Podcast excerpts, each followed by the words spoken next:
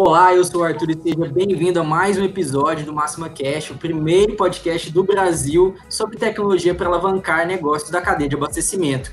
E hoje a gente vai falar sobre um assunto extremamente importante, relevante, pertinente, ainda mais nesse momento onde a gente está é, de controle de custo, controle de gastos. Vamos falar sobre a gestão de custo logístico.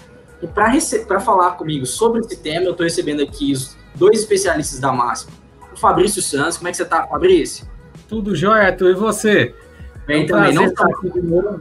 Tava com não. saudade já, viu? Você tá me deixando de castigo uns dias, mas... Eu também tava de castigo.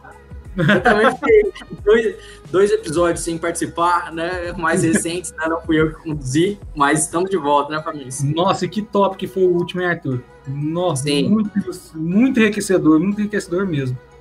Que bom, que bom que você gostou, acompanhou lá. Quem não acompanhou, tá lá disponível o último um, no YouTube já. Se você acompanhar o episódio em que a gente fala com o Stefan é, do Carrefour, a gente fala sobre a gestão é, no varejo nesse momento atual. E também estou recebendo aqui o Gustavo Pinheiro, nosso time de desenvolvimento da parte de logística. Como é que você está, Gustavo? Bem-vindo. Tudo beleza, e você, cara? Muito bem também, Estamos Gustavo. Aqui, meio isolado, tempão sem encontrar, né? Mas tem essas Sim. oportunidades aí para a gente poder falar um pouquinho, né? Exato, exato. E a gente já trazendo um assunto que é, dói demais, né, na, na, cadeia de abastecimento. E só queria deixar o, o recado aqui para quem está assistindo a gente ao vivo. Se você quiser participar, mandar pergunta, comentário para a gente, envie no chat, a gente está é, acompanhando e a gente vai responder ao vivo. Se você já estiver vendo, manda aí pra gente é, qual o seu nome, de onde você tá falando, pra gente mandar um salve, um alô aqui para você já no início do episódio, tá bom? Pessoal, e aí, como é? Eu, eu gosto sempre de, de, de trazer um, um conceito e uma frase que o Fabrício mesmo fala bastante, que logística é um custo e tem que ser controlado. Já que, já que existe essa máxima, Fabrício, qual é a, o porquê que as empresas, nem todas elas entendem isso e acabam, acabam pecando tanto nessa parte? Arthur, tem a parte cultural uhum. que impacta bastante quando a gente vai começar a falar de logística. Pensa comigo, a, a, grandes atacadistas hoje é, têm 20, 30 anos de, de, de, existência e a logística dele funcionou sempre daquele jeito e deu certo. Ele cresceu, triplicou de tamanho na, naquela, naquela, do jeito que ele opera, que ele opera. Só que a logística amadureceu. A logística que você fazia há 20 anos atrás, você não pode continuar fazendo ela hoje, senão você está fadado realmente a, a quebrar. Por quê? Porque quando você entra com. É, quando a gente entra é, falando de tecnologia um pouco, a gente começa a ver é, que as empresas foram melhorando a sua parte administrativa, sua parte de vendas, vê a entrada dos RPs, né? Que com, há, 15 anos atrás a gente, a gente falava de RP, é, vê a grande entrada dos RPs na, na, no atacado distribuidor. Então, assim, é, o RP reduziu todos os custos que ele podia reduzir da área interna. Aí depois veio a onda do força de vendas. Uhum. Força de vendas veio e também reduziu e melhorou muito a parte de custo das vendas. E aí o pessoal falava assim: não, a logística é um custo que eu tenho que ter para me transportar. Eu tenho que ter, eu tenho que ter caminhão, eu tenho que ter gente, eu tenho que ter gente dentro do depósito, eu tenho que ter a mercadoria armazenada dentro do depósito. Então, isso é um mal necessário, é um custo necessário que eu tenho que ter. Mas todo custo tem que ser controlado. E aí vem a era do, da logística com o WMS, com controle de frota, com toda essa parte que pega todo esse fluxo. Se você pegar hoje, pega qualquer parte da empresa, pega a área de vendas, você pega a área administrativa, nenhuma delas corresponde ao que a logística corresponde dentro do atacado distribuidor hoje. Na última pesquisa que nós, que nós tivemos acesso, no atacado distribuidor, Arthur, em média você gasta 8,9% do, do valor faturado. Então, imagina, 8,9%. E nós temos casos de, de, de empresas que a gente conhece que conseguiu chegar baixar esse custo hoje para 4%. Ou seja, ela está sendo 4% mais lucrativa do que as outras empresas, com o uso de tecnologia e com o uso de, de, de processos logísticos que tem que ser, que tem que ser é, é, é muito bem revistos. Legal, Fabrício, ótima, ótima explicação. Realmente faz sentido, né? O impacto da cultura nossa né, na, na, na, forma de gerir o negócio né, e como ele impacta aí no, no custo. Queria deixar um alô aí para o Samir, Samir Roberto, bem-vindo, obrigado pela participação, para a Marília também, que está acompanhando a gente, todo mundo que está acompanhando, obrigado. Não se esqueça de se inscrever no canal da Máxima aqui no YouTube, para você acompanhar, receber alertas, notificações sempre que a gente for fazer alguma live, né, como essa que você está assistindo agora. E, com, e participe, manda, manda, manda mensagem para a gente. Diga. Imagina você falar para um cara que administra um depósito há 20 anos que ele tem que mudar o jeito que ele faz aquilo que ele faz há 20 anos, igualzinho, tá, e a empresa, em 20 anos, ela quadruplicou de tamanho. Veio funcionando até o momento, né? Porque eu iria mudar, né? Exatamente. Então, assim, é, é, é, é, convencer um cara desse de que, tá, de que tá, tem algumas coisas que ele pode fazer melhor para melhorar, a gente só consegue se a gente descer a nível de começar a mostrar para eles indicadores. Uhum. Então, como você começa a controlar a logística? Se não for através de indicadores, você não vai conseguir controlar. Tem alguns indicadores que a gente pode, pode medir, inclusive na, o Gustavo, a gente tem preparado muito, muito a ferramenta da máxima da parte de transporte para isso, né, Gustavo? De, de ter vários indicadores desse. E se você for começar a olhar, a gente já fez algum, algum já falou algumas coisas no, em alguns vídeos antigos, anteriores aqui sobre o tipo de frota que ser terceirizada. Então a gente tem que começar a mostrar para esse cara e mostrar para ele, por exemplo, ele tem que começar a buscar, a gente deixar ele buscar essas informações. Eu, eu gostei muito desse tema, porque é um tema que a gente consegue abranger toda a logística, a cadeia logística, na verdade. Então a gente consegue atender, a, a, abranger desde a hora que a mercadoria chega na minha porta, que é onde começa o meu custo logístico, que ali eu posso ter um, já um custo com frete, eu posso ter um custo com, com, com descarga. Então ali eu já come, a gente já começa a medir o, o nosso, o nosso custo logístico a partir dali. E Sim. nosso custo logístico termina na hora que o caminhão entrega lá no, no, cliente, não. Na hora que o caminhão volta das entregas. Porque tem um custo de retorno também daquele caminhão. Sim. Então, assim, esse é um, esse é um, negócio que a gente tem que pensar tudo. Você pegar lá, 40% do meu custo de, é, é, com, com armazenagem e movimentação, que é o custo interno. 60% com custo de transporte. Aí eu tenho que olhar aqui no custo de armazenagem. Por exemplo, qual é o tipo de imóvel? Para mim, compensa ter um imóvel locado ou um imóvel próprio? Quanto que me custa? Como que você chega nessa conta? Quanto que te custa? Quanto que te custa se você, por exemplo, fosse é próprio? Quanto que, te, quanto que você iria alugar aquele prédio? Pega isso e divide por todos os endereços, todos, todos o espaço que você tem lá, toda, toda a posição pallet que você tem lá. Isso você vai começar a saber se você alugando um, um imóvel que tem a mesma quantidade de posição pallet, vai sair mais caro ou mais barato para você? Tem que levar em consideração o tipo de estrutura eu vou adotar. Ah, não, eu posso adotar porta pallet, eu posso adotar um pushback, posso adotar um drive-in, eu preciso ter flow rack. Isso tudo você começa a mostrar para o cara quando você vai pondo tecnologia para dentro para ele ver. Porque hoje, como você resolve um problema, por exemplo, vamos falar do, do Covid, que é um negócio que tá, tá na moda falar do Covid, né? Então vamos não falar. Moda, é moda não, Fabrício. vamos falar, vamos falar um pouquinho sobre ele. É, aquele boom que teve de vendas e vai ter outro boom agora, muitos, muitos locais fazendo lockdown agora nesse momento, muitas capitais fechando novamente é, você vai ver que vai dar um boom de novo de venda, porque o supermercado vai, vai desabastecer, vai precisar reabastecer rápido, certo? Certo. O cara que não, te, não tem tecnologia dentro do depósito, o que, que ele vai fazer? Ele vai colocar mais gente para uhum. poder conseguir. Vai aumentar o quadro, né, Fabrício? Exato. Não vai atuar de forma otimizada, vai ali de maneira manual, né? Como a gente fala aqui no, no goianês, na tora mesmo para tentar resolver, né? Isso aumenta diretamente o custo, né?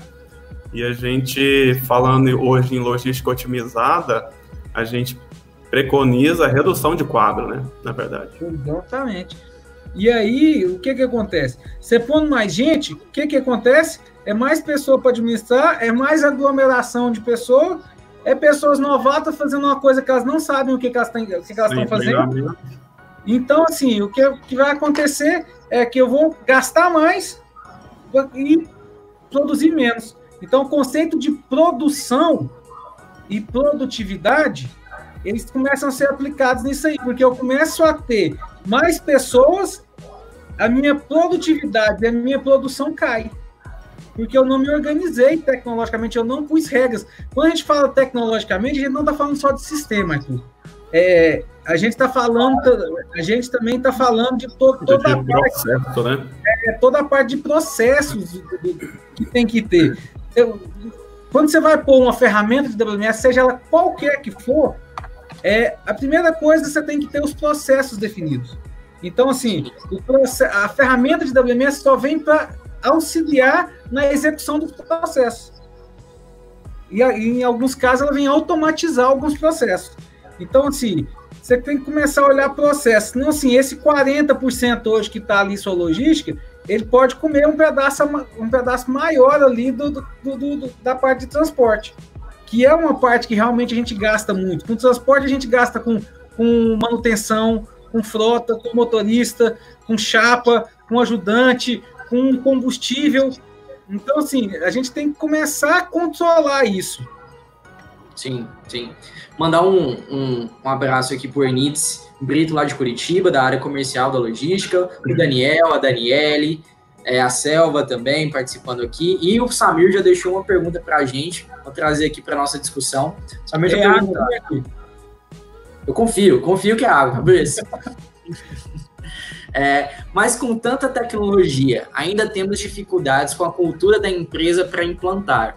O que fazer? Eu acho que uma coisa que você comentou, e eu acho que o Gustavo sabe bem, porque lida ali na, na hora do desenvolvimento, é como deixar cada vez mais evidente esses indicadores e a, essa variação, esse ganho, esse benefício para, para as empresas. Não só operacionalizar isso, mas como deixar isso evidente para que essas, essas pessoas possam fazer a gestão né, controlada, né?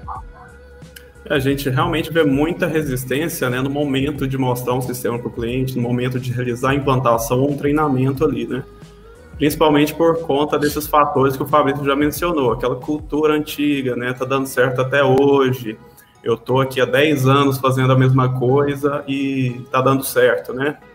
E a forma que a gente tem para fazer isso, para deixar evidente, é mostrando alguns indicadores né, que a gente tem, por exemplo, mostrar se ele controla a entrega, se ele sabe que a entrega dele está no prazo, qual o percentual que está no prazo, qual o percentual de ocorrências que ele tem em determinadas entregas, né?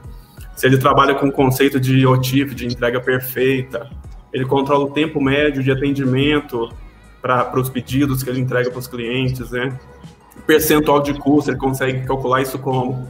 Isso tudo a gente consegue oferecer para o cliente para ele ter uma visão né, do que ele ainda não teve contato na operação dele, que pode ajudar muito, né, para tornar ele mais competitivo em nível de custo e em nível de qualidade de serviço para o cliente final. Sim. Aí tu sabe qual que é a melhor forma de fazer ele entender? É você pôr ele para conversar com um cliente que não usava tecnologia e passou a usar. Esse, esse é um grande diferencial, porque ele vai, ele vai ver ele vai sentir um cara do mesmo, do, do, do mesmo calibre dele falando uhum. para ele o que é que ele teve de benefício. Pensa comigo, vamos pensar agora só, na, só numa partezinha do transporte, que é a partezinha que, que dá uma dor monstruosa para a pessoa, que é um negócio que acontece todo dia, toda hora dentro do atacado distribuidor. Montar uma carga. Montar uma carga, como normalmente a gente, é, é, quem não tem tecnologia, e se você for pegar ali no, no espaço amostral ali, é, quem usa tecnologia, montagem de carga hoje, das operações logísticas do Brasil, eu estou falando de todas, não só do atacado distribuidor, é em torno de 5% só. O resto tudo faz, sabe como? Eu tenho um cara que é. Ele tem o Google Maps na cabeça dele, ele deve ser isso que ele tem lá. Ele pega uma patuar de folha assim. E ele começa a falar assim, ó, esse é dessa rota, esse é dessa, esse é dessa, esse é dessa, esse é dessa, esse é dessa, dessa, dessa, dessa, dessa, dessa, dessa, dessa, dessa, dessa, dessa. Aí depois que ele conseguiu separar as rotas dele, ele vai lá e começa a falar assim, ó, esse é o primeiro cliente, esse é o segundo, esse é o terceiro, esse é o quarto, esse é o sexto, esse é o oitavo, esse é o vigésimo, opa, esse vigésimo aqui, agora entrou um novo. E onde que entra esse novo aqui? Peraí. Ah, pela rua aqui, ah, ser ali. Aí ele começa a fazer da, da cabeça dele. Vamos supor.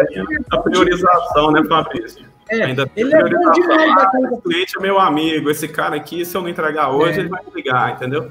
É, Aí é o cara é bom demais para poder fazer rota, ele conseguiu fazer aquilo tudo ali em quatro horas, montou 30 cargas em quatro horas. Nossa, esse cara é top, hein? 30 cargas em quatro horas.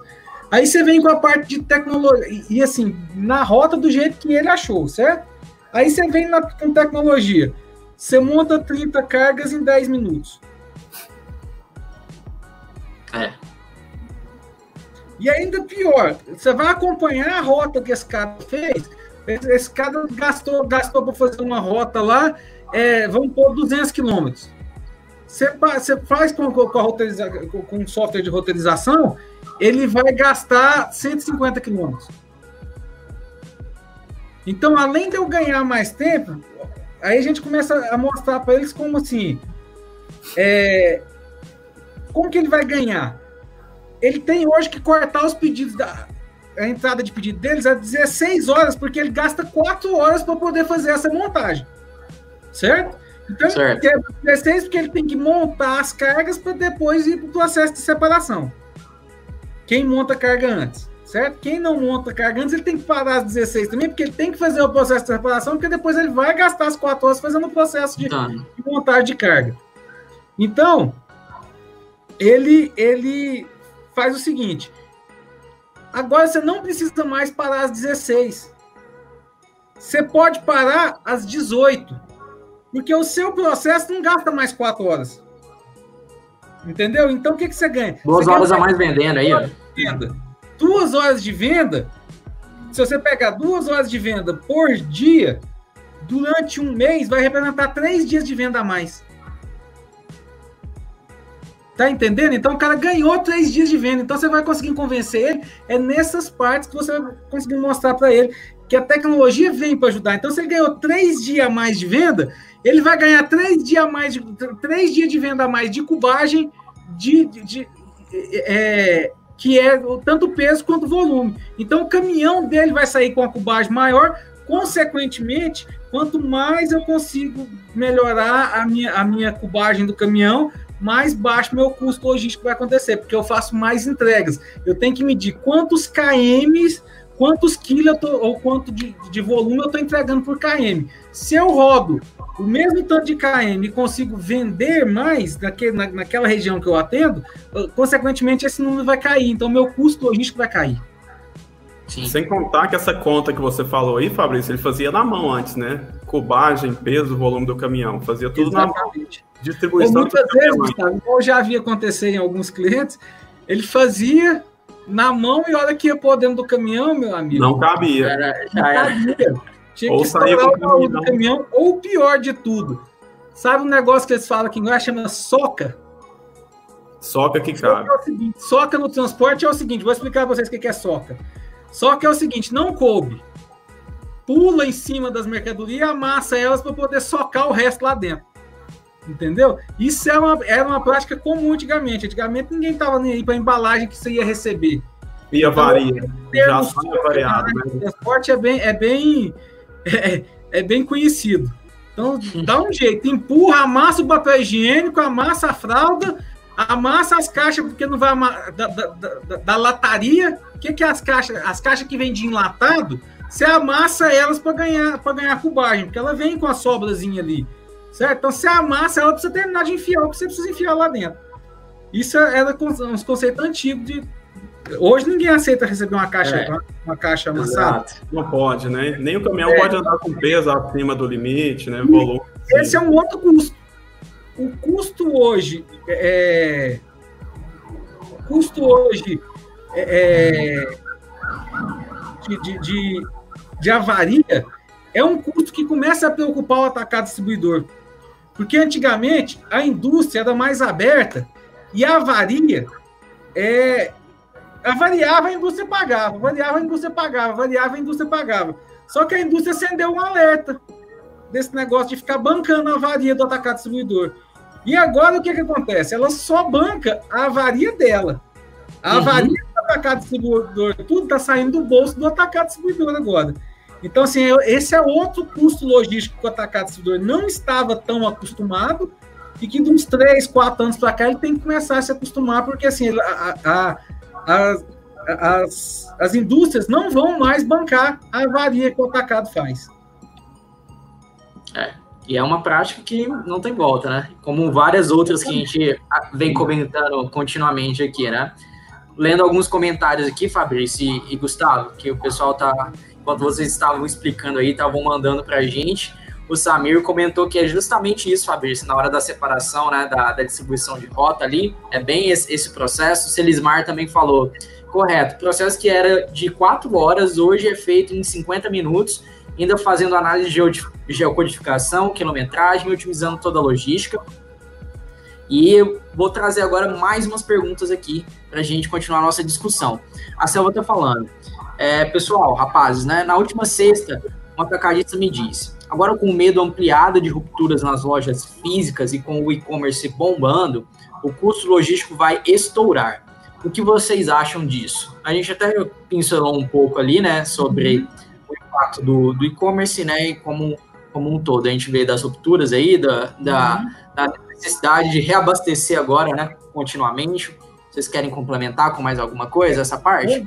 Quando a gente vai falar de e-commerce, Arthur, é, nós temos que começar a pensar, porque todo mundo que, que, que foi para o e-commerce foi pensando só na parte da venda.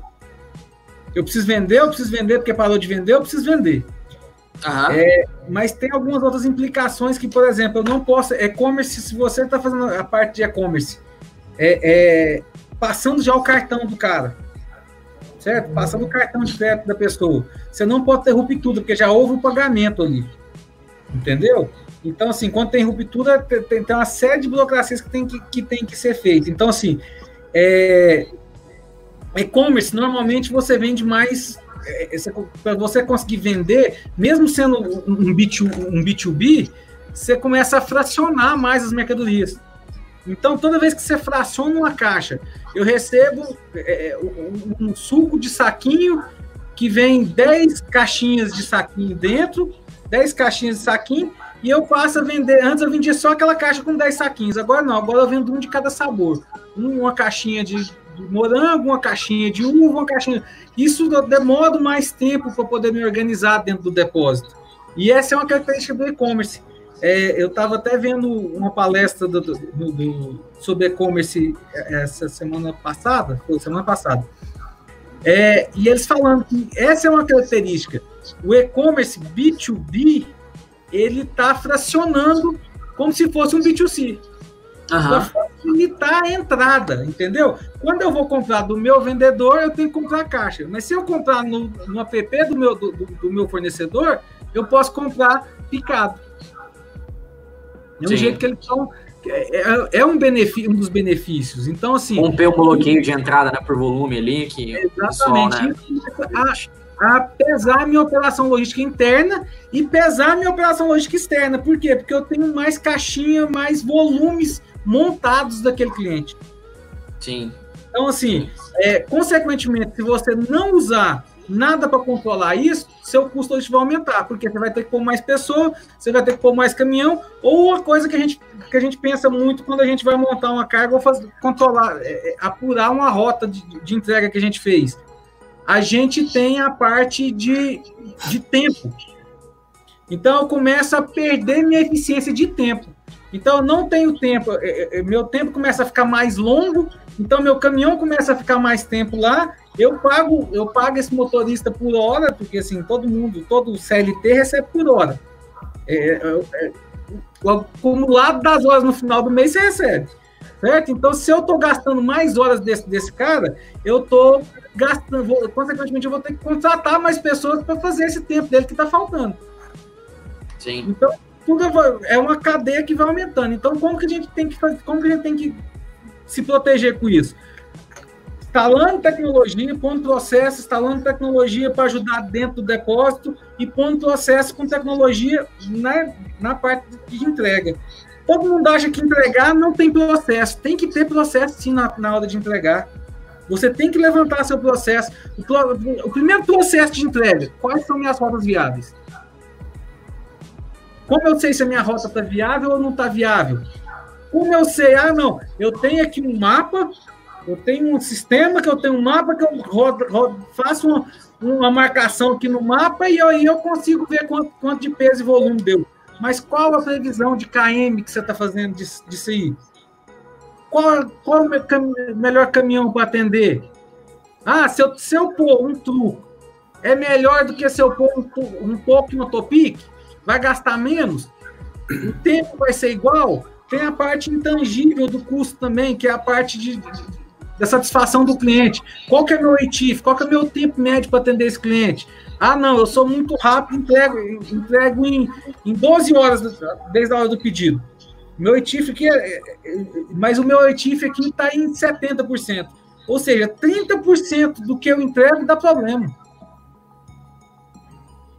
Entendeu? Então você tem que pôr processos. E como que eu vou saber se 30% está tá com problema?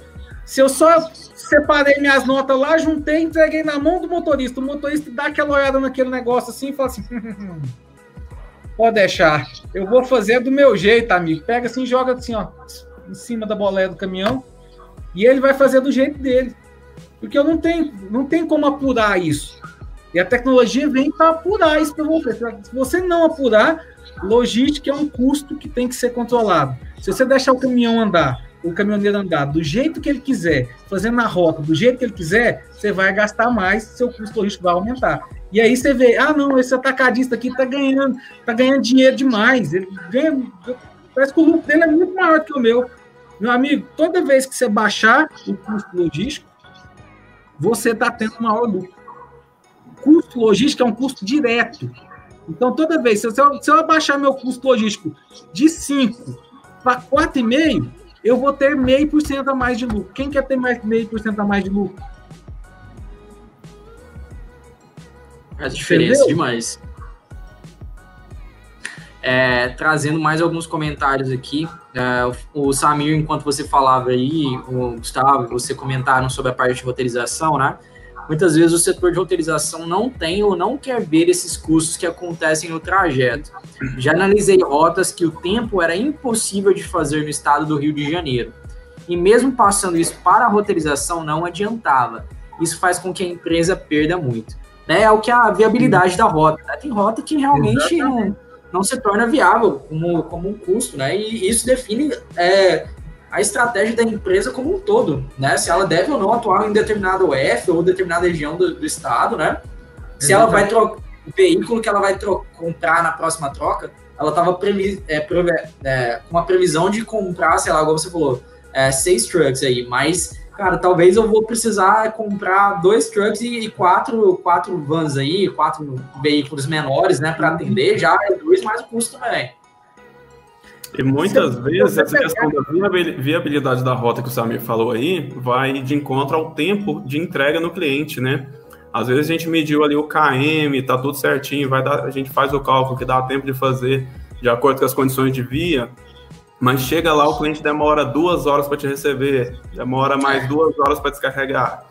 Entendeu? Isso aí é tudo é um tempo que a gente tem que ser, tem que medir e tem que levar em conta na hora de montar essas rotas, entendeu? Tudo. É, eu, fui atender um, eu fui atender um cliente uma vez para fazer exatamente uma análise de viabilidade de rota para ele. Uhum. Aí nós começamos a fazer a viabilidade. O resultado da, da viabilidade da, da, da rota foi que ele com o CD que ele estava lá, ele não poderia atender, no local que estava e tudo, não ele não poderia atender 35% dos clientes dele. O que, que, que, que foi o resultado disso tudo? Ele abriu um novo CD para poder as rotas ficarem viáveis. Ficava mais barato ele abrir um novo CD e atender esses 35% desses clientes e ter a possibilidade de atender mais clientes do que ele continuar atendendo do jeito que ele atendia aqueles, aqueles 35 clientes. Quem tem. Quem, quem é mais antigo de, de, de, de montagem de rota, normalmente o que, é que ele faz? ele vê pela cidade. Qual é o volume de pedido naquela cidade? Eu vou ou não vou nessa cidade? Entendeu? Inclusive, a gente está uhum. preparando algumas coisas na ferramenta que, que eu já, eu e o Gustavo já, já, já pensamos algumas coisas disso, que é isso. Então, você vai ver se aquela cidade compensa você ir ou não, pelo volume de entregas que tem pelaquela, pelaquela cidade. Então, assim, essa é uma das técnicas que você pode usar. Quem está escutando, está tá, tá nos vendo aí ouvindo, é uma coisa que você pode começar a pensar. Pensa quanto que você vai gastar de tempo e de, de combustível para atender uma determinada, uma determinada cidade. Por exemplo, você tem uma rota que você passa nela toda segunda-feira, mas que numa determinada cidade, só para entregar naquela cidade, você tem que andar 50 quilômetros fora da rota. Você entra num, desvio, 50 quilômetros e volta. Para entregar 2 mil reais. Compensa? Compensa, né? Entendeu? Então você tem que começar a pensar isso. As plataformas têm que começar a te, a, a te dar insumos para isso. Por isso que você tem que ter indicadores. Você começa a ter indicadores. Ah, não. Ó, meu KM rodado aqui tá 30, é, 30 é, centavos.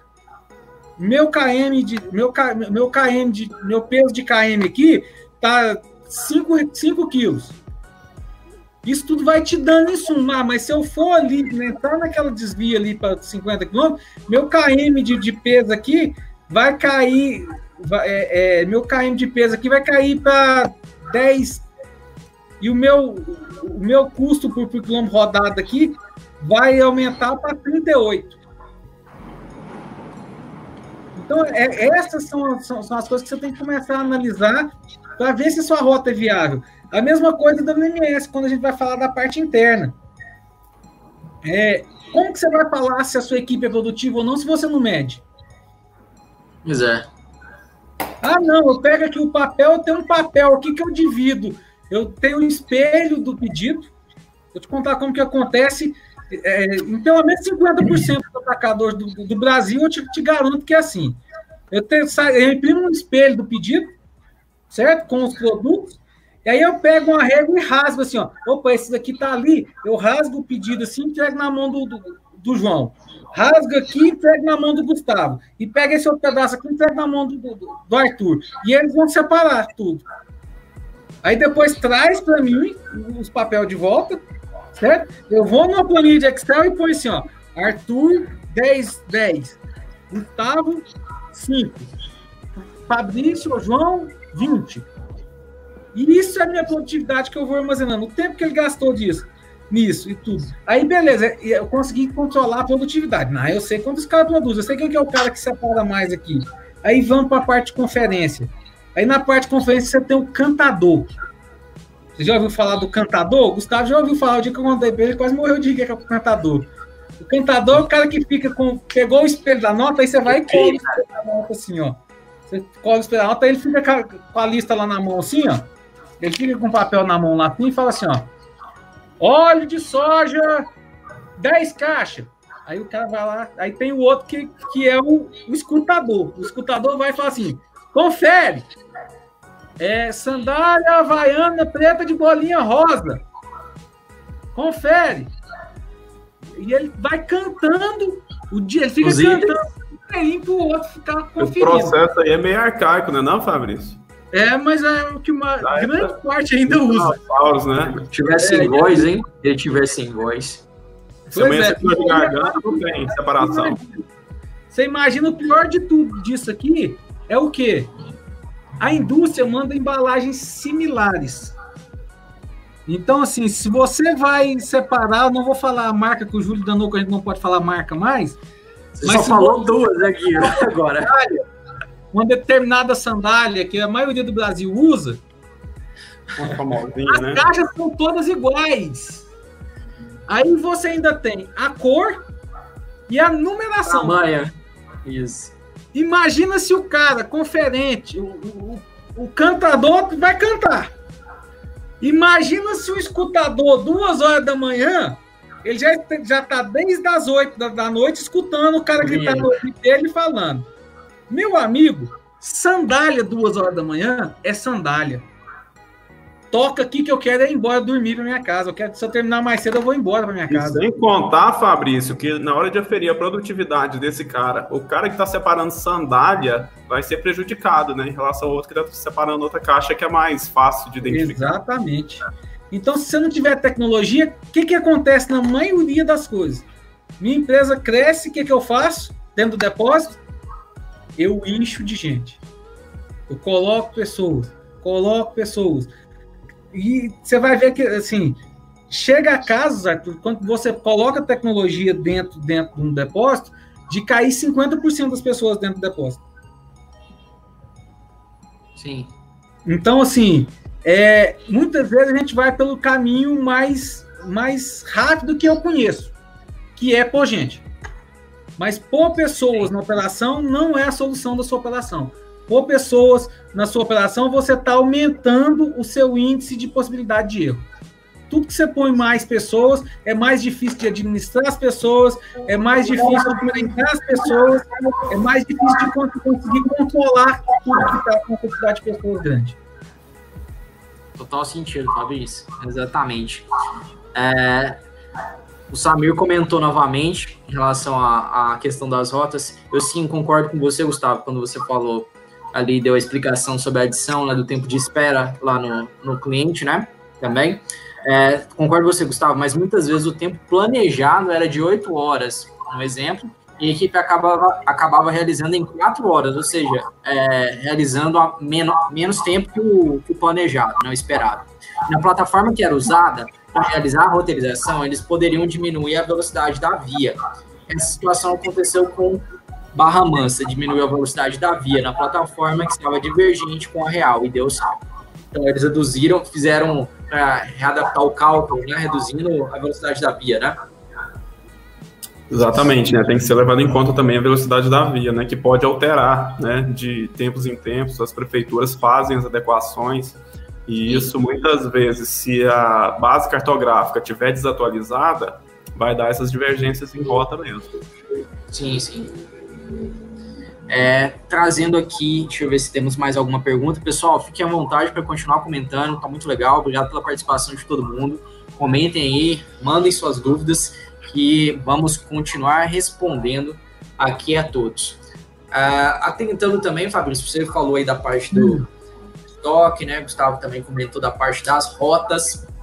E um componente importante é, da parte das rotas em si, né, do transporte, é também o veículo. Você comentou aí um pouco sobre é, a, o porquê escolher o veículo certo, né? E como, qual o impacto disso ali. E vocês comentassem um pouco mais disso da, e o impacto disso no custo. Né? Até falei um pouquinho também aqui sobre definir qual veículo que você vai, vai fazer a troca ali de veículo no, no momento né, da troca, mas e durante a tua operação, né? Porque veículo quebra, veículo precisa de manutenção, tem que ficar checando é, o odômetro do pessoal para ver se está rodando certinho, tem um monte de casos, né?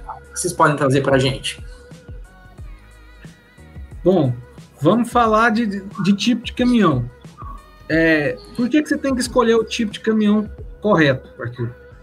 É, são dois fatores que, que, que, que influenciam muito no, no, tipo do caminhão correto. Manutenção, todo caminhão vai ter que ter manutenção. Então, a manutenção do caminhão, troca de óleo, tudo, normalmente é tudo igual. Mas aí o que você tem que tomar cuidado é com, por exemplo, pneu e consumo. Uhum. Se eu começar a levar mercadoria que cabia num toco, num truco, o consumo do truco é maior do que o consumo de um toco, e o consumo de pneu, porque ele tem quatro pneus, quatro pneus a mais, ele tem, ele, ele tem dez pneus, pneus, não tem, não, é, enquanto o outro tem oito, enquanto o outro tem seis, ele tem dez. É, então, assim, eu tenho um consumo de quatro a mais, entendeu? Então, estou consumindo mais pneu, estou consumindo mais combustível. Isso impacta diretamente no custo. A manutenção é praticamente a mesma, porque assim vai ser troca de óleo, vai ser fluido de, fluido de freio, pastilha de freio. É, o seguro vai ser mais caro também. O seguro do, do, do, de um veículo é, é, toco é mais, é mais barato que um truco. Então, assim, então tem uma série de coisas que se você escolher o, o, o caminhão errado para executar aquela rota, você vai começar a ter custo, custo maior do que você precisava. Sim, sim. Uma coisa também que interfere, né, Gustavo? Não sei se concorda com é, a própria pilotagem do motorista, né? Obviamente a gente sabe que ele tem que seguir, a, você citou a velocidade da via, mas se for um motorista que não é um motorista prudente, é, vamos dar um exemplo, sei lá, ele começa a receber multa demais, aí pode ter um problema com a CNH dele, ele pode danificar o veículo, né? O veículo tem um desgaste muito maior. Galera, não sei se Fábio faz revisamento de veículo, não sei se em si é, eles, é uma prática comum, mas também interfere, né, Gustavo? A, a forma como a, a, pessoa pilota ali o veículo e, e, o resultado que ela tem ali na, ao longo que a gente vai acompanhando, né? É, exatamente. Inclusive, eu já vi casos de empresas que controlam a velocidade do veículo baseado no tacógrafo e orientam o motorista a não passar de 60, mesmo que a via permita, né? Isso implica o quê? Menor consumo de combustível, menor desgaste, menor é, suscetibilidade a erros, né, a multas, e por aí vai. Se o motorista é aquele pé de chumbo que vai sair andando aí, gerando multas e estragando o caminhão, é aquele cara que não tem que estar na sua operação, né? tem que ser revisto. É o ligeirinho. O ligeirinho. É o motorista que ninguém quer. Ele vai rápido e a carga está toda toda amontoada lá depois de novo. Exatamente. Tem essa movimentação a carga, dentro, movimentação da carga dentro do baú, né? Que pode gerar avarias e por aí vai. Exatamente. Pessoal, temos agora aqui, não sei, a gente está já com 40 minutos de episódio do programa. Quem quiser aí, continue comentando, a gente vai partir aqui pro, pro nosso trecho final. É, mas estamos à disposição aí para vocês continuarem comentando e mandar, mandando suas dúvidas sobre a gestão de custo logístico. É, falando um pouco agora é, de como ele pode adotar, vocês já falaram aí da tecnologia, mas como a gente, máximo, vem trazendo o que a gente vem visualizando aí para adoção, né, para melhoria né, dessa, da gestão de custo e também complementar com, você começou no, no começo do, do episódio, Fábio, você comentou sobre é, a, o impacto da Covid, né? Você até citou ali uhum. sobre vai ter um novo boom de vendas, mas quais outros impactos vocês veem a própria distribuição desse custo no atual momento, né? Às vezes o custo, a distribuição e o peso que alguma coisa tinha modificou dentro do cenário é, que a gente vive hoje. Arthur, eu tenho conversado com alguns clientes sobre esse cenário é, o que, que, eu tenho visto é o seguinte: é, a parte de transporte tem sido um pouco mais penalizada porque o volume de pedido é, é passou a ser, a, a ser mais. Todo, aquele cliente que me pedia duas, três, duas vezes na semana está me pedindo praticamente todo dia agora. Uhum. Até mesmo por causa de um fluxo de caixa que ele não está tendo. Entendeu? Então ele está me pedindo praticamente todo dia. Então estou tendo que fazer entregas em rotas que eram, que eram é, é, é duas vezes na semana, estou tendo que fazer às vezes entregas de, é, diariamente. Então, assim, aí eu tenho que rever se eu vou continuar entregando aquele tipo de caminhão, por quê? Porque o, volume das entregas é, é, aumentou no geral, mas quando você vai olhar individual rota a rota, ela diminuiu. Uhum.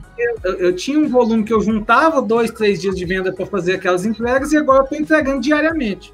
Então, esse é um impacto que, que, que principalmente na parte de supermercados, é, é, é os supermercados estão adotando muito os supermercados de bairro, que me pedia duas vezes na semana, estão passando a usar o meu estoque de atacadista como sendo o estoque dele. Então, ele termina aquele fim do dia, ele vê o que, é que ele precisa, passa o pedido pelo, pelo, pelo B2B, e no outro dia eu tenho que entregar para ele, porque senão ele vai ficar sem a mercadoria. E se eu não entregar, o outro entrega.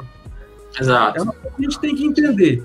Certo? O mercado é assim. Se eu não, se eu não prestar um serviço de qualidade para o meu, pro meu, pro, pro meu, pro meu cliente e não entregar no melhor prazo possível, o outro vai entregar.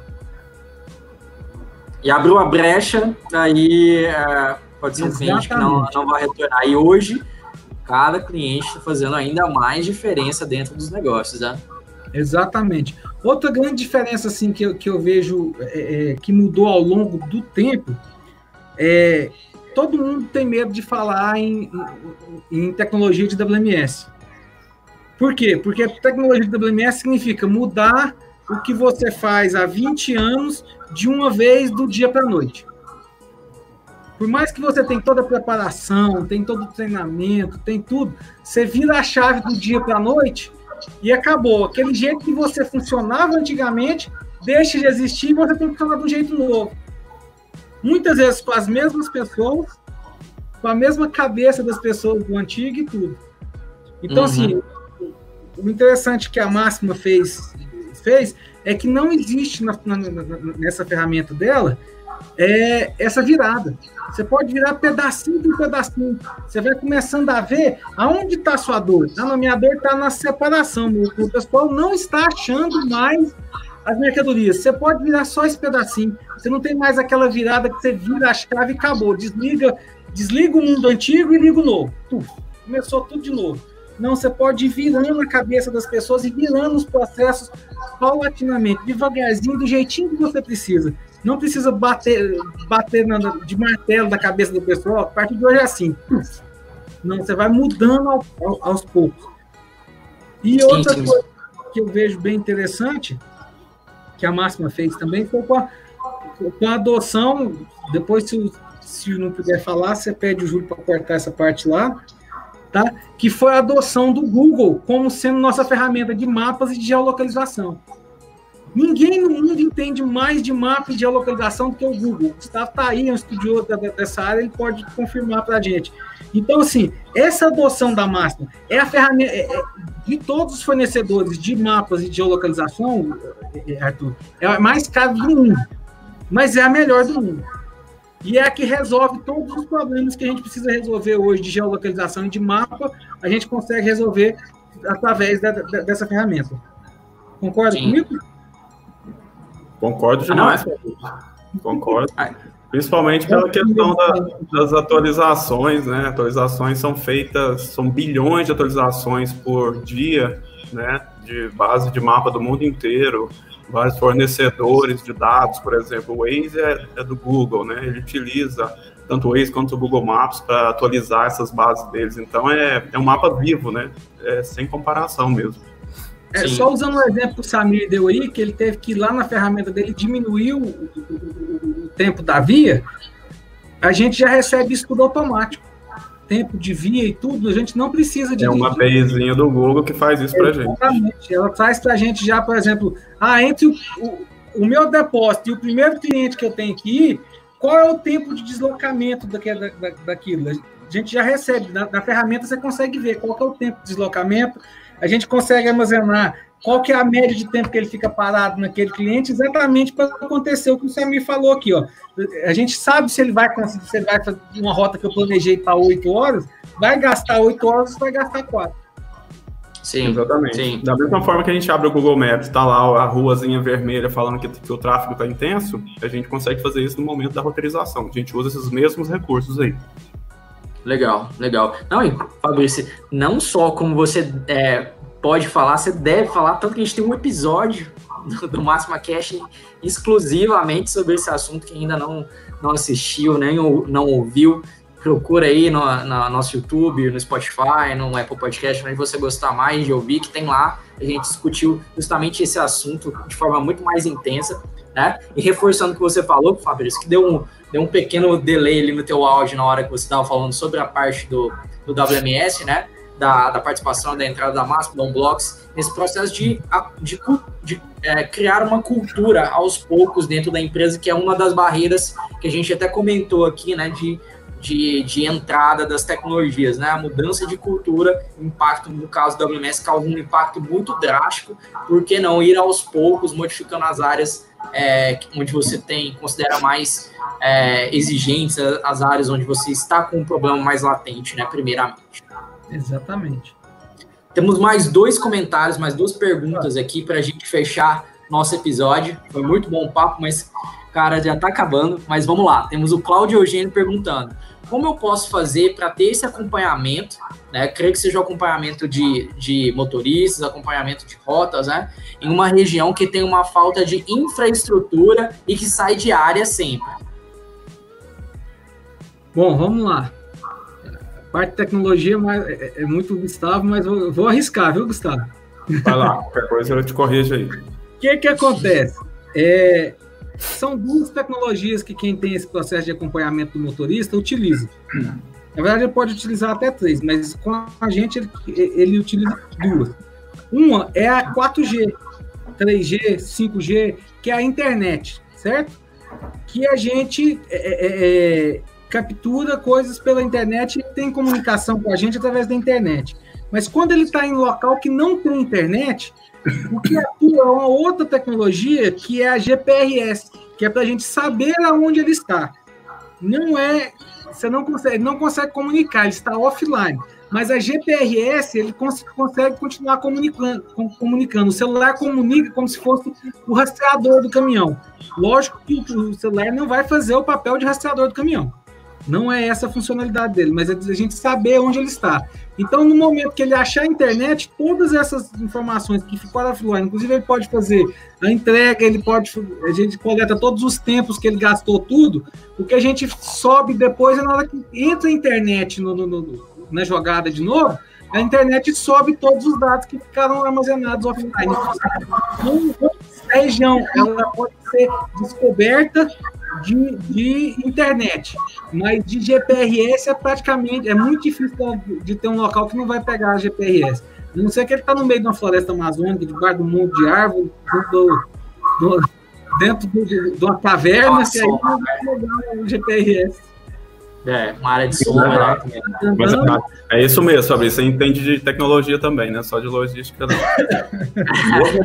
sem sinal total de celular, a gente ainda consegue ter o acesso via GPS, né? Que é por satélite. Apesar da potência do celular ser bem menor, não se compara a um Exato. rastreador de caminhão, né? Rastreador de caminhão tem ali uma bateria gigante, tem uma antena do tamanho da cabine do caminhão, não dá para comparar mas a gente ainda assim consegue rastrear o motorista por onde ele passa, mesmo não tendo sinal. Legal. Legal. Legal. E agora vamos para a última pergunta, é a do é. Samir. Samir já até comentou, o papo tá tão bom, né? Samir, tá realmente muito legal a conversa, mas uh, a gente tem tempo aqui, não não não fica triste não, mais episódios vão surgir, né? E comenta aí depois um tema que você gostaria que a gente focasse mais, todo mundo tem essa abertura com a gente para mandar aí sua sugestão de tema. A gente sempre lê todos os comentários. É, Samir disse: as fábricas, as fábricas vêm realizando estudos e já tivemos a apresentação de uma determinada marca de caminhões que desenvolveu esse veículo que praticamente avisa quando há excesso de peso.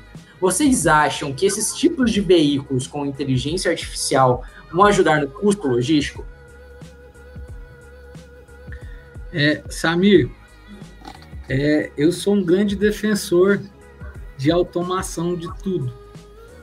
Meu sonho é ver aquele caminhão sendo dirigido sozinho. A hora que ele entrar no raio da cidade ali, a, o baú abre sozinho e sai aquele monte de drone carregando as caixinhas para deixar as caixinhas nos locais. Tem um vídeo que mostra isso, o futuro da logística, né, e tudo.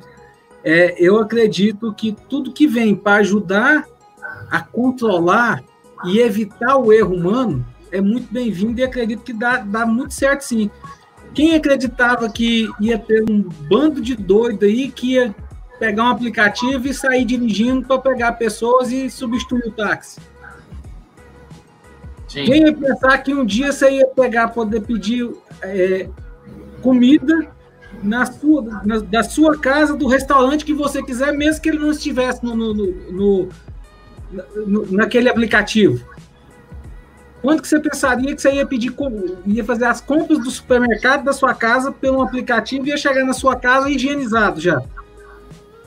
Então, assim, tudo isso foram coisas que alguém, algumas pessoas fora da caixa pensaram, que deram certo e que, assim, eu acredito muito que toda vez que você põe mais automação e mais inteligência artificial no meio de processos que, que envolvem humanos, que podem errar e podem fazer coisas trocadas, eu acredito que tudo vai dar certo. Cada vez quando você pôr, por exemplo, imagina, você pôr, você vai pôr mercadoria num caminhão, até que para atacar distribuidor, ele tem já ferramenta para montar e tudo e tal, mas você pensa num porto, por exemplo, que ele tem que receber um container e colocar o container em cima da, da, do caminhão.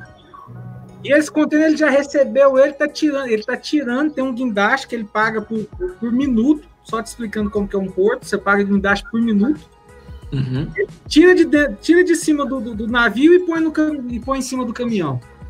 E esse já tentaram fazer guindaste que ele mesmo pesa o, o, o, o,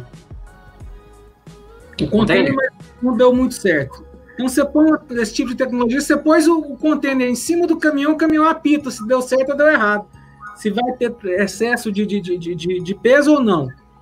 Então isso já vai começando a te dar mais algumas, alguns insumos. Por exemplo, você pôr, você pôr é, é, é o processo de RFID em todos os seus volumes, você avisar se aquela mercadoria saiu, vamos linkar tudo. Você linka o seu rastreador com o seu processo de entrega, com, com, com uma, uma, um portal de RFID na porta do seu caminhão. Você sabe pelo GPR, pelo, pela geolocalização, se você está no local do cliente e se você tirar uma mercadoria que não é daquele cliente no, para fazer a entrega, ele já apitava, o seu celular apitar e falar assim, essa, mercadoria, essa devolve essa caixa que essa caixa está errada. Então a tecnologia cada vez mais vai se vai, vai ser vai se, se fundindo uma a outra, a internet das coisas. Então, Sim. assim, vai cada vez mais fundindo. Eu acredito muito nisso piamente.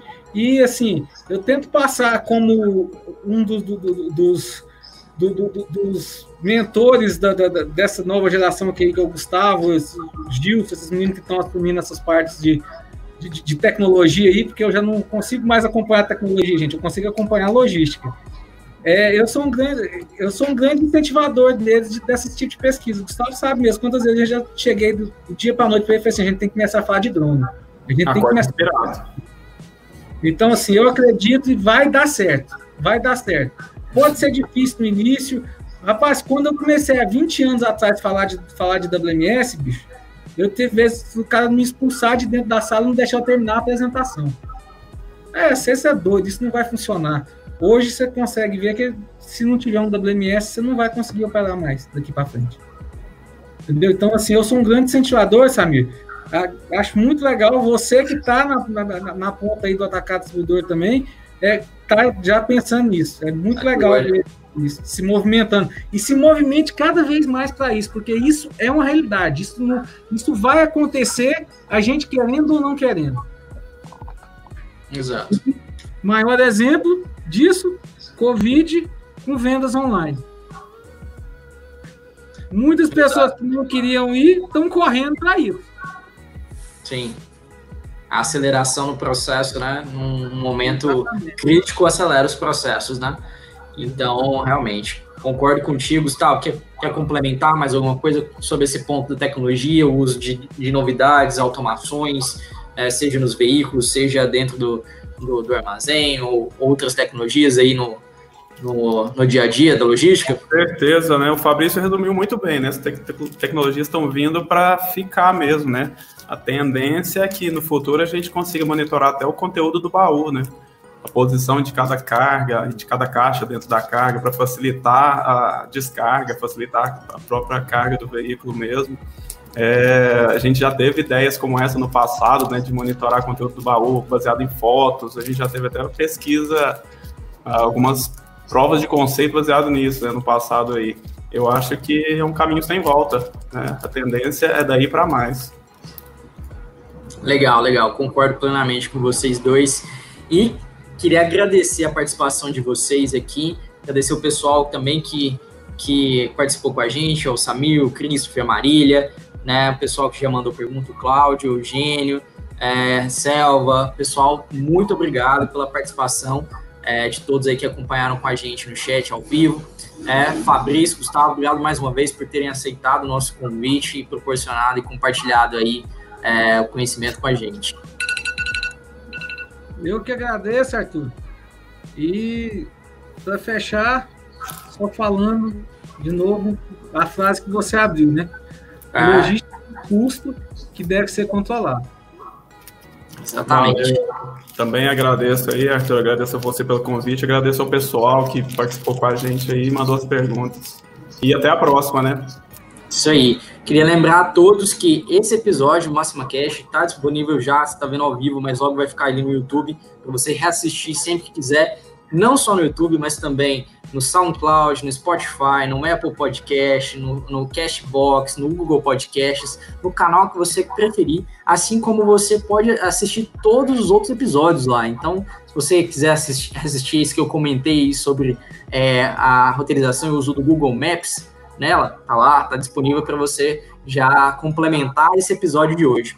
E eu queria dar uma dica bem legal que é, se você é, não consegue acompanhar todos os conteúdos que a Máxima produz, todos os conteúdos que a Unblocks, a Life Apps produz, tem uma dica bem legal que é assinar a nossa newsletter. Semanalmente a gente envia para você é, os principais conteúdos que a gente divulgou, que a gente publicou, que a gente lançou dentro daquela semana, trazendo reflexões legais, é, trazendo vídeos, é, podcast, textos, então diversos materiais para você baixar. Então tem conteúdo semanalmente para você garantido. Então você pega, assina, já aí o pessoal vai deixar o link no chat para você já assinar e depois você vai, na, quando chegar na tua caixa de entrada, você, poxa, esse aqui eu quero é, ouvir agora, esse aqui eu quero deixar para depois, separar para depois, assim fica mais organizado para você, porque a gente sabe da correria do, do, dia a dia aí, que nem sempre é possível é, consumir todo o conteúdo.